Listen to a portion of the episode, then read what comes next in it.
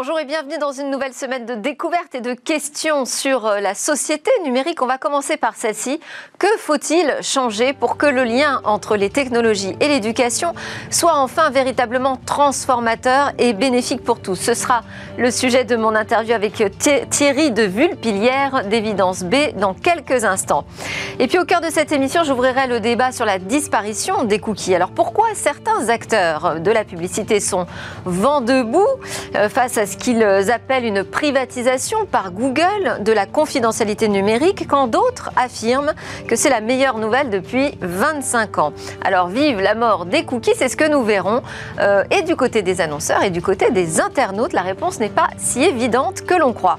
Et puis nous retrouverons notre rendez-vous avec euh, l'alerte cyber. On parlera de tout ce qu'il faut savoir sur la faille Facebook. Et on conclura évidemment par notre opération Tech contre Covid. Ce sera la mise en lumière d'une solution qui devrait nous permettre de retrouver une vie sociale plus rapidement. Mais tout de suite, place à l'interview.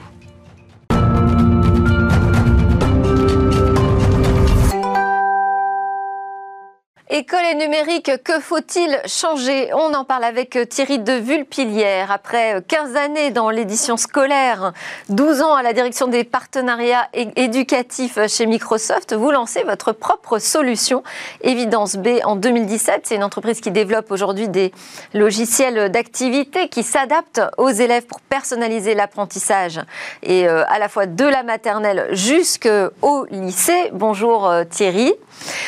Vous êtes en visio avec nous. Alors, première question, euh, ce numérique, euh, est-ce qu'il fait, euh, selon vous, désormais partie des outils qui ont été intégrés, bien intégrés par l'éducation nationale? Alors, on peut euh, voir avec les polémiques de cette semaine euh, sur le, l'école à distance et, les ENT que à la fois il a été intégré puisque ces outils sont disponibles. Les ENT, c'est une politique qui a été menée par la France depuis plus d'une dizaine d'années, là où les, beaucoup de pays ont plutôt des, LMS.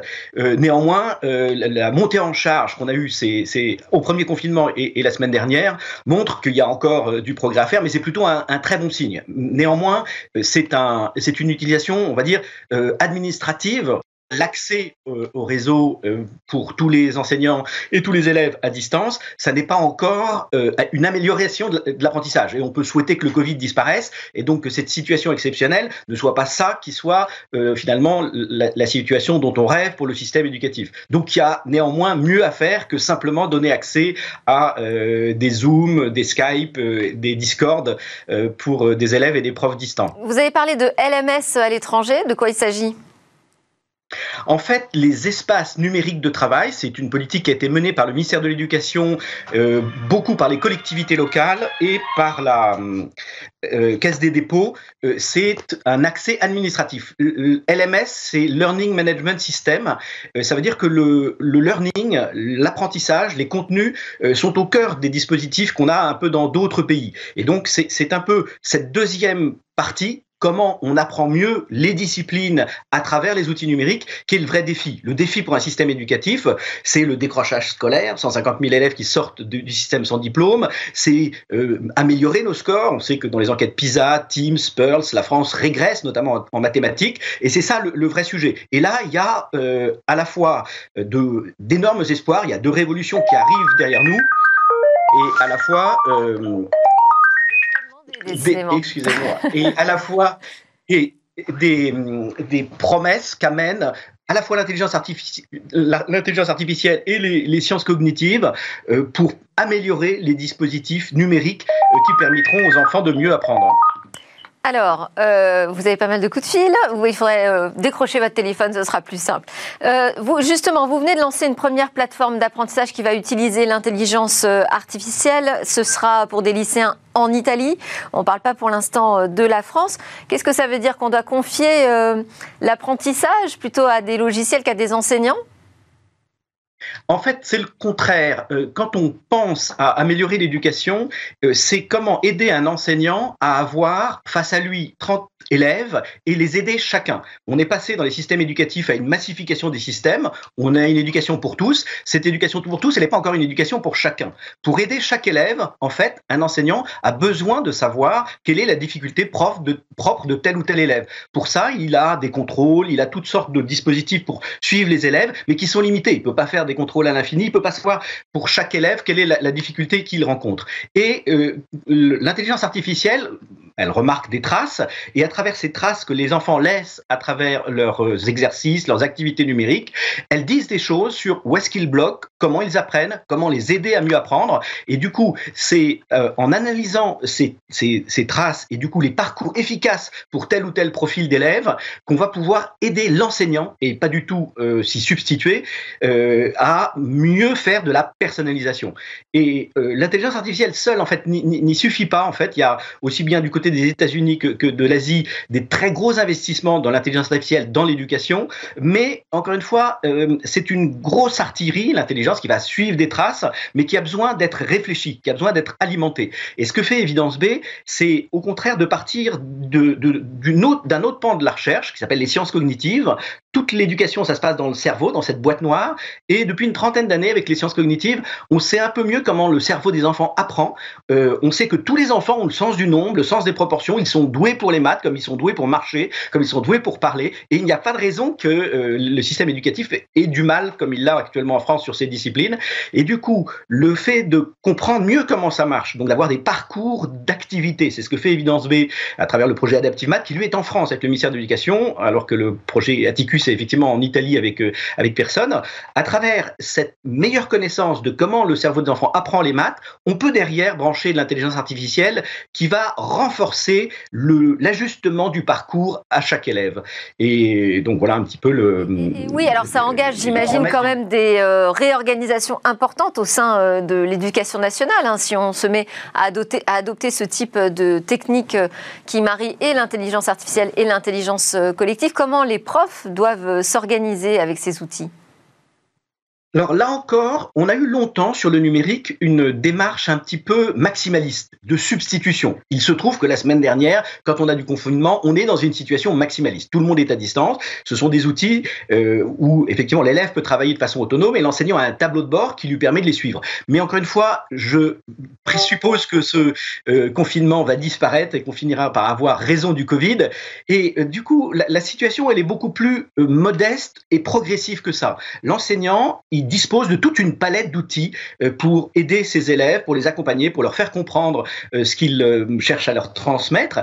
À la fois, quand on est sur les petites classes, ça peut être travailler avec des objets, ça peut être les faire travailler ensemble, c'est travailler par oral entre eux. Et le numérique est un outil qui vient s'additionner, augmenter les autres, mais pas se substituer. La démarche maximaliste, c'est la substitution. La démarche raisonnable d'accompagnement du changement, d'appropriation, c'est là où c'est utile d'amener ces outils-là. Et typiquement, c'est le logiciel c'est euh, quand euh, un enseignant a une classe avec quelques élèves qui sont soit en avance, soit au contraire qui décrochent, de pouvoir leur donner accès à ces outils-là, ou ceux qui restent à la maison. Donc encore une fois, euh, c'est plutôt dans des scénarios hybrides et riches que le numérique va se déployer dans les classes. Et mm, pour ça, les, enseignants sont plutôt des, gens qui sont très demandeurs. C'était une des premières populations actives équipées en ordinateur. Donc quelquefois, on a des discours qui sont craintif sur euh, l'attitude qu'auraient les enseignants par rapport au numérique. C'est faux. Les, enseignants ont un très fort goût pour le numérique. Ils préparent comme ça leurs cours. En revanche, ils veulent des outils qui les aident à aider chaque élève à mieux comprendre ce qu'il cherche à transmettre. Et là-dessus, euh, voilà, c'est la, génération des outils adaptatifs qui arrive euh, qui va augmenter cette capacité. Merci beaucoup Thierry de Vulpilière, cofondateur d'Évidence B. On a bien compris que le numérique, c'est pas juste un outil de substitution, même surtout pas, c'est plutôt une nouvelle façon peut-être de réinventer l'éducation. On change de sujet. C'est lors de notre talk sur euh, la mort des cookies. On en parle beaucoup, mais alors là, cette fois, on va se poser la question de est-ce une bonne ou une mauvaise nouvelle?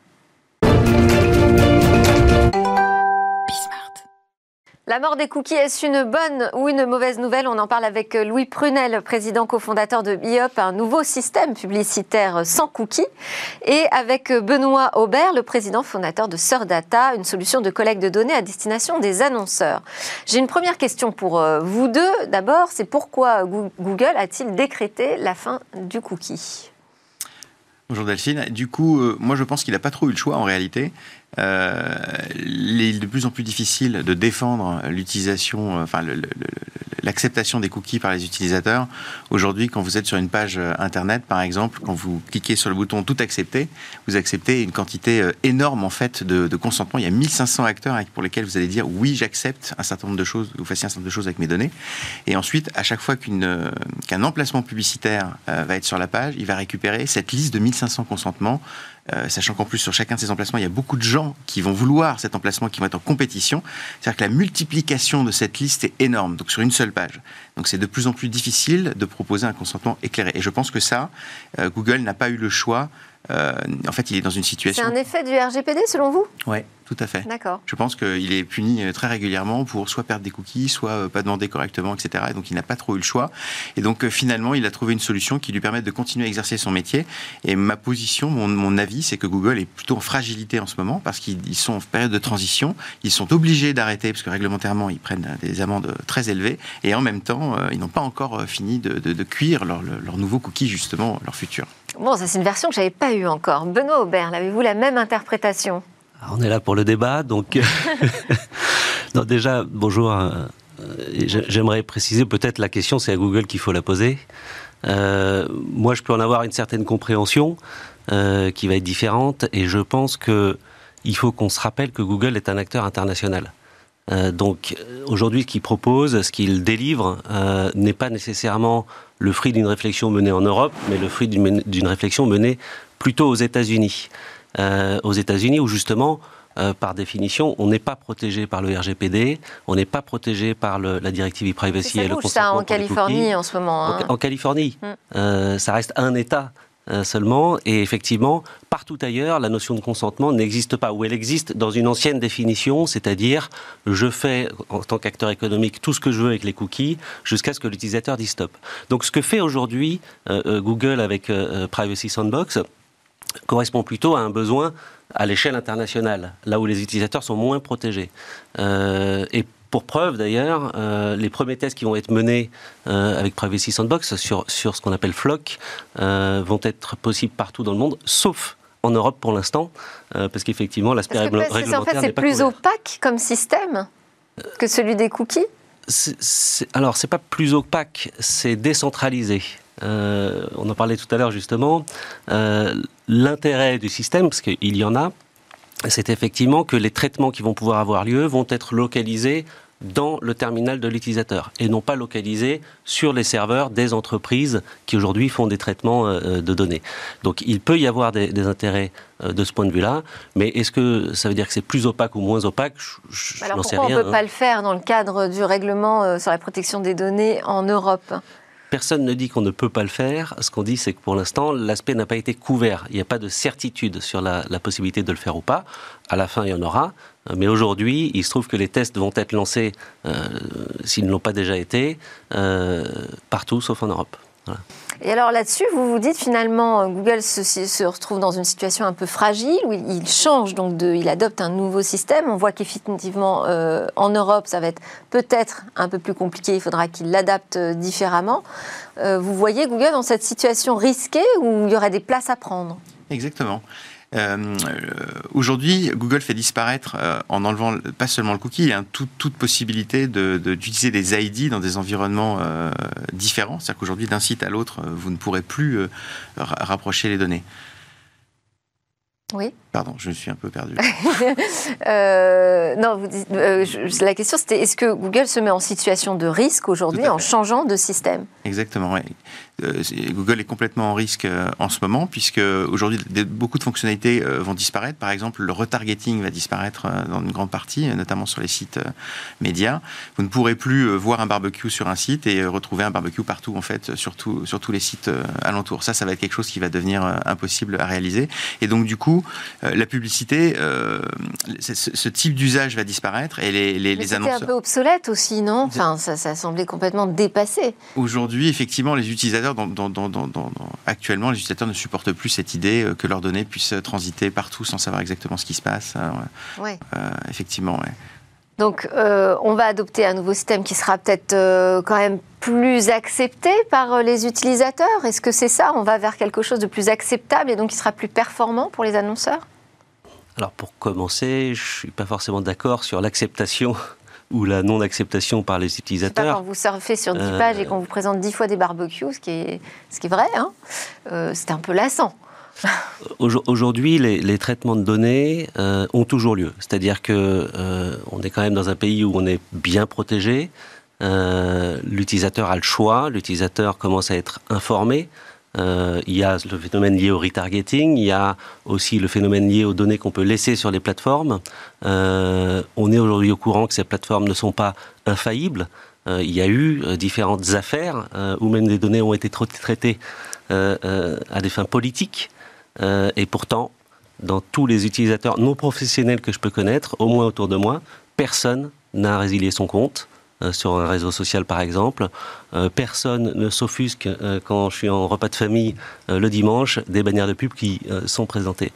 je pense que il est peut-être temps effectivement de se poser la question sur l'intrusivité perçue par le message lui-même.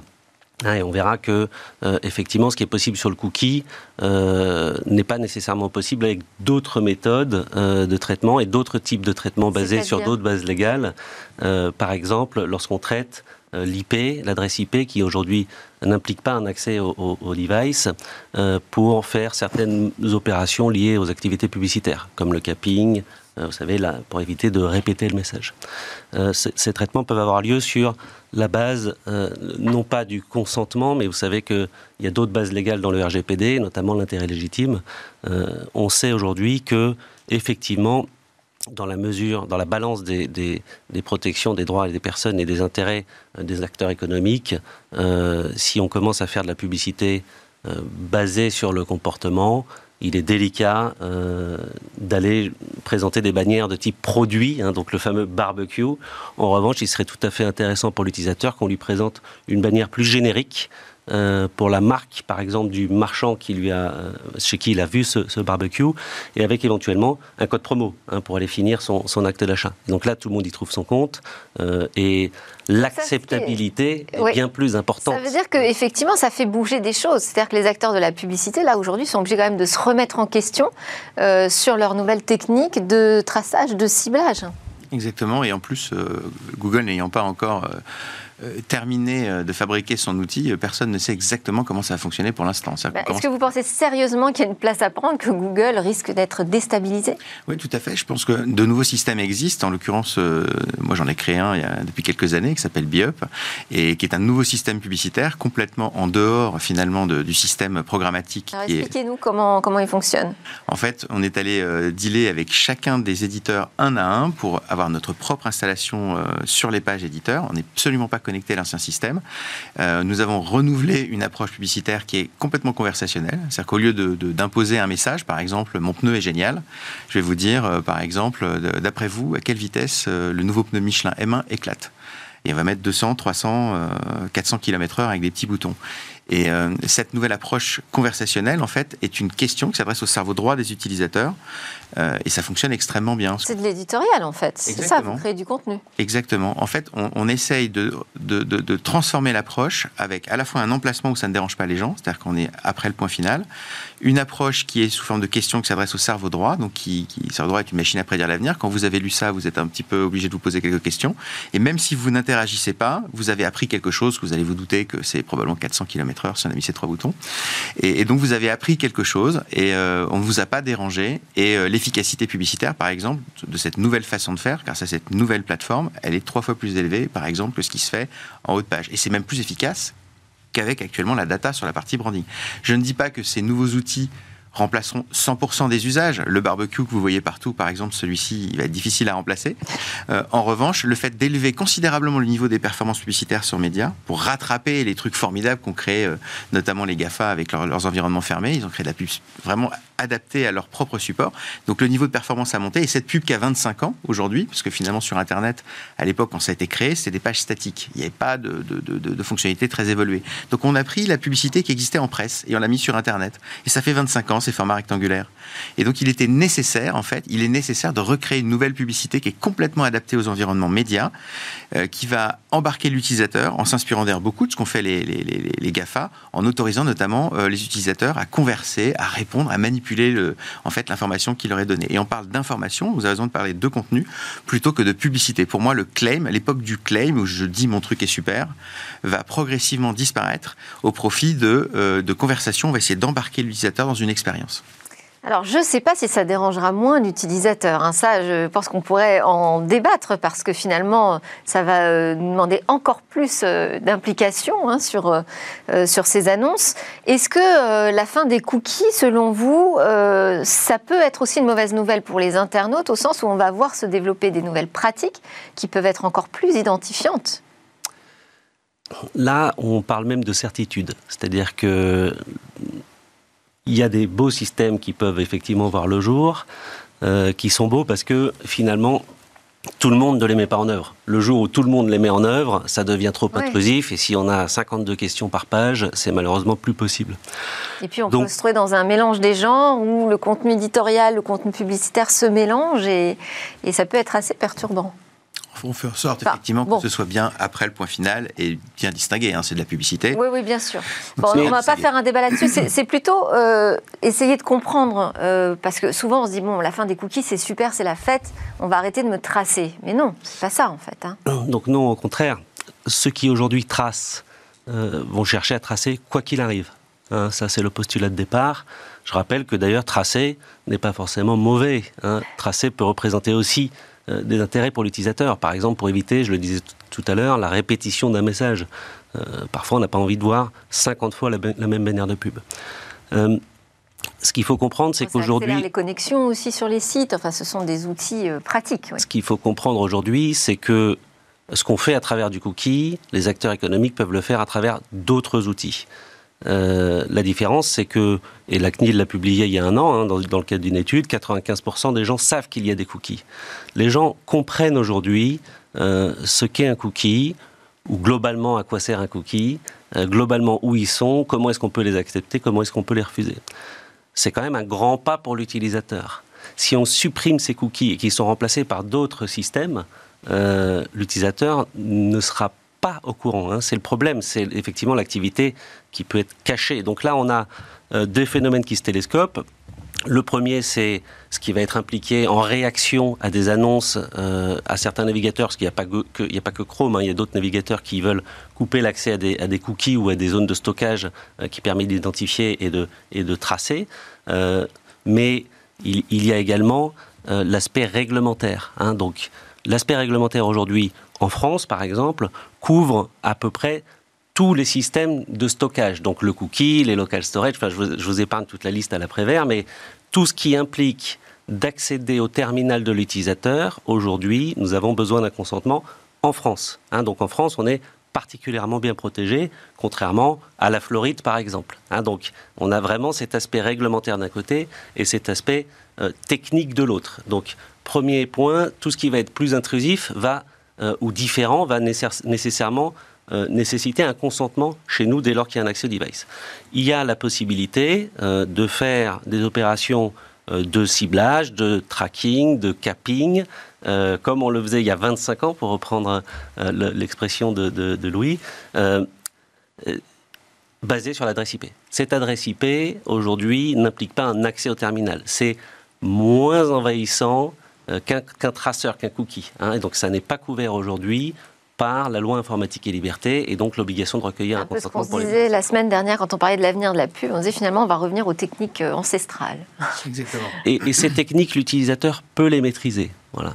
Donc ce qui est important, c'est de laisser aujourd'hui la liberté aux acteurs économiques de pouvoir continuer à utiliser cette adresse IP, dont l'efficacité est moindre hein, en regard des cookies. Euh, mais si on n'a plus de cookies, elle est meilleure que rien. Euh, et donc c'est important, je pense, aujourd'hui de se poser la question. Vous avez vu le taux d'acceptation des cookies baisser, là, puisque depuis le 1er avril, euh, les choses ont un peu changé, en fait. Hein. Les sites doivent rendre, doivent rendre, aussi simple le fait de tout accepter que de tout refuser euh, de la part des traceurs. Est-ce qu'on a vu des, des taux d'efficacité en baisse? Alors c'est très varié, ça va dépendre des éditeurs. Il y a des éditeurs qui ont mis en place des solutions où ils expliquent clairement à l'utilisateur, mon modèle économique repose sur quelque chose. Pas, je ne peux pas proposer mon service gratuitement. Donc, vous avez ceux qui ont dit simplement je tout accepter ou tout refuser. Donc dans ces cas-là, évidemment, il y a une baisse euh, qui est entre 10 et 30 euh, d'acceptation. Et vous avez ceux qui ont dit euh, soit tu acceptes les cookies, soit sinon je te renvoie vers une offre. J'ai une offre payante. Mais dans les deux cas, mon service est payant et tu peux monétiser. Enfin, je, peux monétiser soit en te demandant de l'argent physique depuis ton compte bancaire, soit en te demandant tes données. Voilà, il y a ces deux modèles. Là, dans ce deuxième modèle, évidemment, les utilisateurs acceptent plus largement le, cookie. Benoît, vous avez des chiffres aussi. On, on a fini là le temps du débat, juste pour terminer là-dessus on a des taux d'acceptation et surtout des chiffres qui évoluent. Donc effectivement, depuis qu'on a l'obligation de proposer une mécanique de refus, euh, on est passé de à peu près 90% de taux d'acceptation à 70% euh, au lendemain de la fin du moratoire CNIL, donc le 1er avril, euh, et ce taux dégringole chaque jour, c'est-à-dire qu'on constate une chose très simple, hein, c'est ce qu'on appelle la courbe d'apprentissage, c'est que l'utilisateur a appris à localiser cette mécanique de refus. Euh, elle peut passer par un bouton de refus, par une croix de fermeture, par un bouton continuer sans accepter, on le voit beaucoup. Euh, et aujourd'hui, les taux, effectivement, de consentement dégringolent. Donc il va y avoir des conséquences, euh, à commencer par des conséquences économiques hein, pour, les, pour les éditeurs concernés, qui vont, dans certains cas, effectivement, avoir recours à des mécaniques qu'on appelle les cookie walls ou des paywalls. Et donc là, on reverra euh, le, taux de consentement monter. Accepter de payer, voilà. Voilà, Exactement. Mm. Ça, c'est une bonne chose, de toute façon, que l'utilisateur comprenne qu'un média a besoin de gagner sa vie pour pouvoir euh, faire un journaliste de qualité. Ça, c'est une très très bonne chose. En tout cas, on voit que c'est un changement de modèle. C'est pas juste euh, la faute à Google. Hein. Il y a vraiment une tendance de fond aujourd'hui sur la question du traçage publicitaire. Il va falloir être créatif, messieurs. Merci beaucoup. merci à Louis Prunel, président, cofondateur de Biop, et Benoît Auberle, président et fondateur de Sœur Data. Et travaillez l'acceptabilité, s'il vous plaît, hein, de vos produits.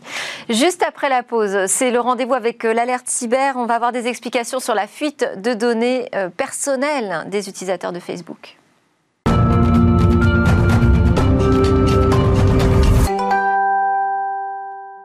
Nous sommes de retour sur le plateau de Smartech pour notre rendez-vous avec l'Alerte Cyber et Damien Bancal, journaliste spécialisé en cybersécurité, fondateur du site zatas.com. Bonjour Damien. Bonjour. Alors, que pouvez-vous nous dire sur cette faille béante Facebook? Oui, alors c'est complètement fou cette histoire. Hein. Le début du mois d'avril aurait été très intéressant à suivre concernant les fuites de données. Non pas que le mois était plus calme, bien bien au contraire. Si je détecte plus d'une centaine de fuites par jour, les dernières concernant Facebook, mais aussi son petit cousin LinkedIn ou encore une société marketing de Toulouse, on a de quoi vraiment être rassuré. Hein. Les pirates sont en pleine forme alors sur cette faille Facebook en particulier, qu'est-ce que vous avez comme information pour qu'on comprenne bien ce qui s'est passé? Alors, tout a débuté en 2019 en fait. Hein. Un pirate découvre une faille dans l'un des outils d'authentification du géant des réseautage Facebook. Euh, plus précisément, la vulnérabilité se trouvait dans le mécanisme de téléchargement des contacts. En gros, via l'application mobile, eh bien, il y avait un tour de passe-passe qui permettait d'extraire toutes les informations. Alors, à partir de là, la faille a été corrigée par Facebook, hein, c'est eux-mêmes qui nous l'expliquent, et dès lors, des bases de données ont été vendues par des pirates dès 2019. Alors, sans pour cela que ça intrigue vraiment beaucoup de monde. Hein. Par contre, dès septembre 2020, bizarrement, un pirate se disant iranien, mais alors il peut être aussi bien belge que français, soyons très clairs, proposait sur euh, deux forums eh bien, ce qu'il annonçait être une collecte phénoménale de données Facebook. De là, le nombre de petites annonces de vente pour explorer euh, ont clairement explosé jusqu'en janvier, là, janvier 2021, où j'alertais sur mon blog, eh bien, une diffusion exponentielle de données Facebook. Euh, le problème, c'est que personne n'a vraiment suivi l'affaire parce qu'elle commençait pourtant à vraiment exploser hein, dans les milieux pirates, visibles en plus. Hein. Et c'est la presse américaine qui a commencé à en parler. Et là, bref, deux ans plus tard, je vais être très honnête avec vous, il est un peu tard pour réagir. Ouais, alors que, que contenait cette base de données? Alors, 530 millions, oui, 530 millions de comptes euh, d'utilisateurs Facebook. Alors, on avait 3 millions de Belges, 3 millions de Canadiens, 19 000 non, 19 millions pour la France. Et là, ce qui est complètement fou, c'est que dans ces informations, eh bien, il y avait les noms, les mails, les téléphones, les adresses physiques. Pas tout le temps. Il y avait de temps en temps des lignes vides. Mais ce qui est complètement fou, c'est qu'à partir de ces éléments-là, eh bien, plusieurs risques sont apparus dès 2019. Et alors ces risques, quels sont-ils? Alors, il y en a des légers, parce que comme je vous l'expliquais, il y a des lignes où il n'y avait strictement rien, si le nom et le prénom. Sauf que il y avait aussi les numéros de téléphone, pour certains cas, il y avait les adresses physiques ou les adresses mail. Et là, à partir de ces éléments-là, on sait très bien que les pirates sont capables de vous inventer un petit peu tout et n'importe quoi pour vous nuire. Ce qui est complètement fou, c'est qu'il y avait aussi des informations que les propriétaires légitimes disent n'avoir jamais, mais alors jamais installées. Et alors, euh, j'avais une question un peu plus précise. Euh, on a vu quelques utilisateurs qui disent ne pas avoir de compte Facebook et s'être retrouvés avec leur numéro de téléphone qui traîne sur ces bases de données. Comment est-ce possible? Et autre question, est-ce qu'il y a un risque de se faire pirater sur euh, WhatsApp, puisque ça utilise la base de données de Facebook et les numéros de téléphone? Alors, ce qui est complètement fou dans cette histoire, c'est qu'il y a plusieurs choix. Soit l'internaute a oublié, parce que là on parle d'une affaire qui date de 2018 et un peu en avant, euh, ils ont oublié qu'ils avaient rentré des informations et au moment où ils ont cliqué sur valider, ça n'a pas été pris en compte. N'oublions pas que c'est à partir euh, des smartphones, des, appareils mobiles. Ensuite, il suffit que le pirate aussi se soit trompé euh, dans les informations qu'il a, pu intercepter. Et le troisième cas, eh bien, c'est peut-être des interceptions d'informations via les smartphones, par exemple, qui étaient, on va dire, très clairement eux aussi pirates. D'accord. Euh, et sur les risques sur WhatsApp, vous confirmez aujourd'hui, il faut faire attention aux liens qu'on reçoit euh, sur cette messagerie, encore plus si on a son numéro dans la base. Alors, je vais être euh, malheureusement assez négatif sur le sujet. Je suis contre WhatsApp. L'outil en lui-même est considéré comme pas vraiment des plus sûrs. D'abord parce que ça appartient à Facebook, non pas parce que c'est Facebook. Mais on sait que dès qu'on a signé le petit accord, ils peuvent récupérer un petit peu toutes les informations. Même si dernièrement, ils ont dit qu'ils allaient un petit peu revenir sur leurs règles, ça reste un outil qu'il faut vraiment prendre avec parcimonie. Moi, je conseille très clairement d'utiliser Signal, par exemple. Bon, alors, il euh, n'y a pas eu que Facebook, hein, vous nous l'avez annoncé en introduction dans les affaires de faille. Oui, c'est ça qui est complètement fou, c'est qu'on a beaucoup parlé de Facebook. Alors peut-être que dans trois semaines, les autres, hein, parce que Smartech vous en parle là, mais il y a aussi LinkedIn. Euh, LinkedIn, c'est quand même, accrochez-vous, 100 millions de membres LinkedIn qui ont été diffusés, euh, pareil, par un pirate informatique qui lui a expliqué, euh, en diffusant les adresses électroniques, l'identité, l'adresse postale, le téléphone, le site web des membres, eh bien que ça a été collecté via un tiers de confiance de LinkedIn. Bref, certainement un partenaire quelque part dans le monde qui n'a pas été vraiment des plus rigoureux sur sa cybersécurité. Sauf que les pirates, eux, vous inquiétez pas, ils sont très rigoureux. Bon, autre affaire, euh, en France, une petite boîte, vous avez dit à Toulouse? Oui, c'est ça. Alors ça, ça a été complètement fou. Hein. C'est que pour vous expliquer que les fuites de données vont vraiment dans tous les sens, c'est une société marketing de Toulouse qui a simplement, façon de parler, oublié d'effacer sur son site web plus de 360 000 habitants des Hautes-Garonne. Alors il y avait les noms, les prénoms, les adresses, les téléphones. Oh, une base de données qui date de 2017. Hein. Ils l'ont oublié dans un coin de leur site internet. Et pour rappel, un site internet, c'est ni un lieu de stockage, ni un cloud. Merci beaucoup Damien Bancal, je sais que c'est votre quotidien. Merci de nous le partager avec euh, vos alertes euh, cyber et vos alertes euh, sur zatas.com. À suivre, c'est notre opération Smart Tech contre Covid.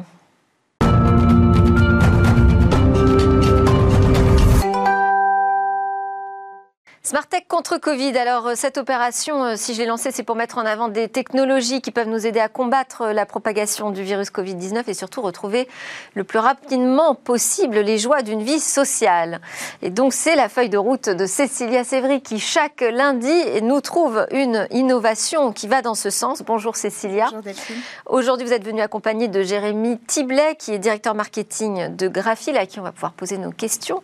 mais d'abord, on va le présenter. Vous allez le présenter Cécilia, c'est donc, on va parler là d'un pass sanitaire délivrable en 5 minutes. Exactement, ça s'appelle Test and Pass. Et c'est donc un dispositif qui va permettre eh bien, à la fois de détecter le virus du Covid-19 en quelques minutes, vous l'avez dit, mais qui en même temps va délivrer dans le même temps euh, un pass sanitaire numérique. Alors la détection d'abord, elle peut être euh, réalisée grâce à un prélèvement salivaire ou alors un prélèvement, un prélèvement euh, nasal classique, pas un prélèvement comme on a l'habitude d'en voir pour le PCR.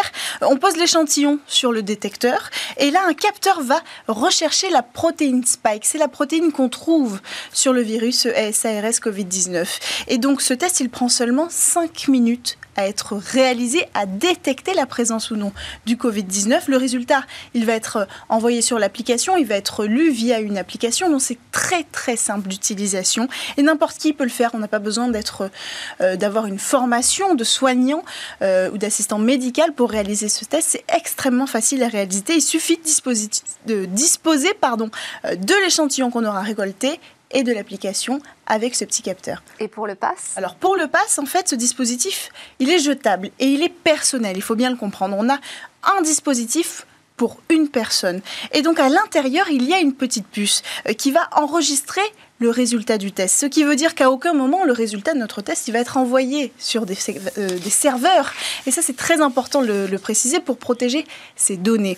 Donc cette puce, on va pouvoir la garder puisqu'elle est à l'intérieur du dispositif.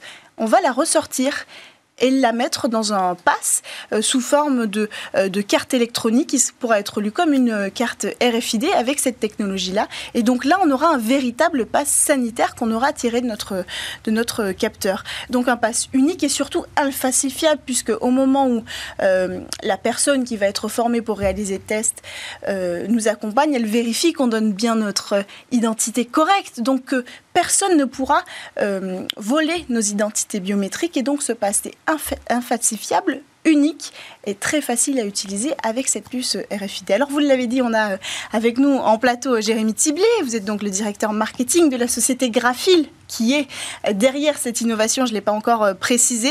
Alors ce produit, il en est encore au stade de prototype aujourd'hui. Hein. C'est exact.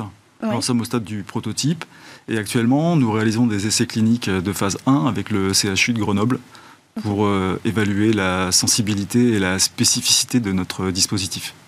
Et alors, euh, moi, je voulais en savoir un peu plus sur la forme que ça prendra. Donc, on a une puce, une carte. À quoi ça va ressembler au final ce dispositif? Alors, ce sera les deux à la fois. C'est-à-dire que euh, le test. Donc, une puce un peu comme une carte SIM? Un peu comme une euh, carte à puce euh, traditionnelle. Donc plus grand. un, peu, un peu plus grand. et, couplé en fait à un test euh, antigénique qui ressemble à un test antigénique classique. D'accord. Les deux seront associés et à l'issue du test, l'information du résultat sera codée sur la puce et on pourra se séparer du test pour garder uniquement la puce qui servira de passe sanitaire autonome. Alors, quelle est la cible de votre solution aujourd'hui? Ce n'est pas le personnel médical Ça peut être le personnel médical, mais c'est surtout euh, les points d'accès euh, grand public. C'est-à-dire C'est-à-dire, euh, par exemple, dans le transport aérien mhm. ou l'événementiel. ce système peut permettre en fait de, franchir des points d'accès et prouver son statut par rapport à son état Covid et, et, garder en fait ce passe sur une durée de validité qui sera à définir en fonction de l'événement, pour garder le pass, la durée de l'événement, par exemple, pour se déplacer à l'intérieur ou pour passer tous les checkpoints à l'aéroport. Donc l'idée, c'est qu'il y ait quelqu'un à chaque checkpoint qui puisse euh, soit euh, biper le pass, soit d'abord faire le premier test. C'est ça, et euh, on peut même ajouter en fait que le test est consultable sans contact, avec un smartphone ou une tablette. Donc il suffit en fait de, de mettre en place un dispositif associé à un système de lecture sans contact pour être capable de, de faire un screening sur hmm. une large population. Donc tout le monde pourrait utiliser ce dispositif Tout le monde pourrait l'utiliser. D'accord, le grand public. Le grand public. Mais euh, un test salivaire comme ça réalisable en, en 5 minutes, après tout, c'est une solution qui pourrait accélérer les campagnes aujourd'hui de dépistage. Donc pourquoi s'adresser que au secteur privé quand cette solution, elle pourrait quand même être utile euh, aussi au secteur public. C'est eux qui ne sont pas forcément intéressés? Il y a un petit peu de ça, mais il y a surtout le fait que le marché est, saturé en solutions mm. euh, par rapport à des tests Covid antigéniques. Et ce que nous, on veut apporter avec notre nouvelle technologie, c'est euh, aussi un couplage direct à un pass sanitaire. Mm. Vous voulez vous démarquer avec cette solution On veut absolument se démarquer avec cette proposition de valeur. Et cette techno, elle aurait pu être utilisée pour accélérer les dépistages euh, plus en amont pendant la crise? Bien sûr, si elle avait été prête, ça aurait été un outil. Euh, D'accord, donc c'est vraiment, c'est parce qu'on est aujourd'hui au stade euh, des premiers essais cliniques. C'est exact. Et est-ce que vous disiez que le marché était saturé déjà de solutions? Est-ce que vous n'avez pas peur d'arriver un peu tard? Il y a un risque. Pour nous, ce qui est important, en fait, c'est de d'arriver avec une technologie qui peut avoir un impact. Et très difficile de savoir aujourd'hui jusque quand va durer la crise euh, Covid. il y a six mois, six mois en arrière, on nous disait vous arrivez trop tard. Mm. Et, finalement, on est encore dedans. Et finalement, nous sommes encore mm. dedans. Surtout que là, l'idée, c'est d'aider après, donc on aura besoin de solutions euh, utilisables facilement. Combien ça coûte, par exemple, euh, si euh, une société d'événementiel veut, pour son, son événement, fournir des tests se, munir de type de, de tests. Alors, le coût du test individuel sera de 10 euros. Ok, donc le fournisseur devra acheter autant de tests que de, personnes invitées. Ok, pour 10 euros euh, par test. Et ce serait payant? L'idée, ce serait de le faire payer? Ça, ça dépend plus de vous, après, ce modèle économique Disons que le modèle économique qu'on veut mettre en place, c'est un modèle économique euh, type B2B. Oui. Donc, ce seraient les organisateurs d'événements, par exemple, hmm. ou les acteurs économiques euh, de l'industrie des transports, hmm. qui se muniraient de ce type de passe et qui le proposeraient en fait en, solution hmm. à leurs usagers. Ok. Donc là, pour vous, les prochaines étapes, c'est quoi? Alors, les prochaines étapes, euh, c'est réussir à. Fin des essais cliniques Fin des essais cliniques, passer en fait aux essais cliniques de phase 2 pour euh, avoir en fait une analyse statistique des performances du capteur. Et ensuite, euh, démarrer l'industrialisation de masse pour produire en fait ces capteurs en grande quantité. Merci beaucoup Jérémy Tiblet, directeur marketing de la société Graphile et merci à Cécilia Sévry pour euh, cette découverte. Merci aussi à vous de nous avoir euh, suivis. Je vous dis à demain pour de nouvelles discussions autour des technologies.